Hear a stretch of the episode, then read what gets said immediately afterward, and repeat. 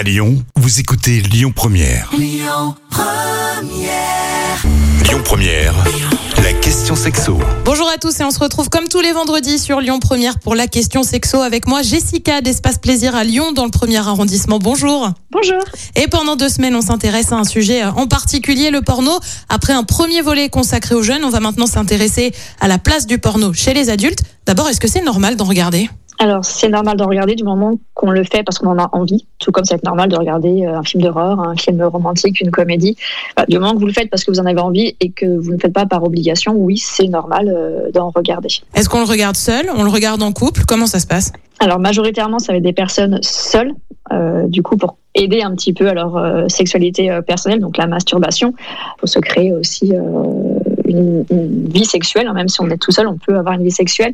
Mais après, voilà, il y a quand même plus de la moitié euh, des couples euh, aujourd'hui qui, regardent du porno aussi ensemble, tout simplement parce qu'aujourd'hui, il est beaucoup plus facile, beaucoup plus aisé d'avoir accès à des films porno. On n'est plus obligé d'aller euh, au vidéoclub du coin ou au sex shop euh, au fin fond de la rue pour pouvoir acheter son porno. Maintenant, avec Internet, n'importe qui a accès à, à des films porno. Est-ce que ça peut être bénéfique de regarder du porno? Ça peut être bénéfique, encore une fois, voilà, s'il y a le consentement des deux partenaires, s'il y a de la communication, s'il y a de la confiance, bien entendu. Il ne faudrait pas que l'un des deux partenaires se sente euh, en concurrence avec la pornographie ou se sente totalement désaimé. Donc il falloir instaurer un climat de confiance et de sécurité autour de cette, de cette découverte, de cette nouvelle façon de faire pour le couple, tout simplement. Là, du coup, là, en discuter et tout simplement, là, vraiment instaurer ce climat de confiance et de sécurité pour que les deux partenaires y trouvent leur compte. Vous l'avez déjà un petit peu évoqué, ça pose forcément un petit peu la question du consentement. Dans certains euh, films porno, on retrouve une femme qui parfois dit non, mais ça veut en fait dire oui. Oui, là encore, on est vraiment dans les pornos euh, mainstream où du coup, effectivement, on est sur des des rapports phallocentrés où forcément il y a un homme avec pénétration euh, dans un vagin euh, où la femme euh, au début ne veut pas finalement euh, prendre du plaisir. Euh, voilà, c'est vraiment très euh, très simpliste comme façon de voir les choses de, voir les choses au niveau de la sexualité. Je, je, conseille à tout le monde d'élargir un peu euh, ses, connaissances et du coup d'aller voir d'autres films que ceux qui sont proposés sur les plateformes gratuites.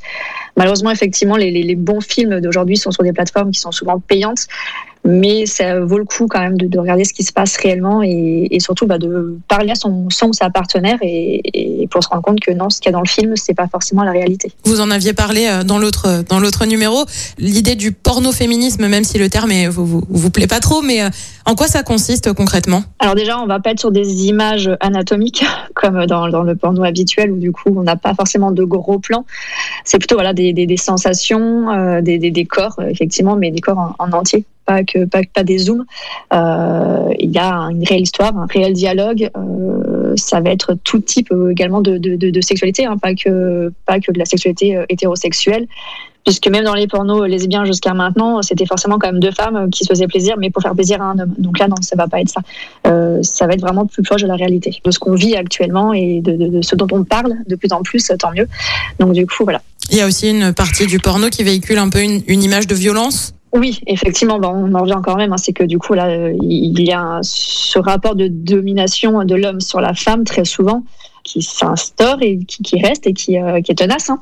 Mais encore une fois, c'est qu'une infime partie de ce qui peut se passer dans la sexualité. On peut aimer les rapports violents, hein. il n'y a aucun souci à ça, du moment que tout le monde est consentant et, et qu'on y trouve son compte, il n'y a aucun souci. Le BDSM, ça reste une pratique euh, sexuelle, mais il ne faut pas que ça devienne une déviance, il ne faut pas que ça devienne une normalité. Donc il faut aussi voilà, se dire qu'il n'y a pas que ça et que les rapports ne sont pas forcément violents et que les, toutes les femmes n'aiment pas les rapports violents. Merci Jessica d'avoir répondu à nos questions ce matin. Je vous en prie.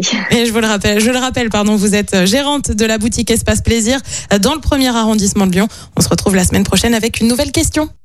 Retrouvez toutes les questions sexo du vendredi sur lyonpremière.fr. La question sexo avec Espace Plaisir, votre love shop depuis plus de 10 ans à Lyon, 16 rue Constantine et sur espaceplaisir.fr.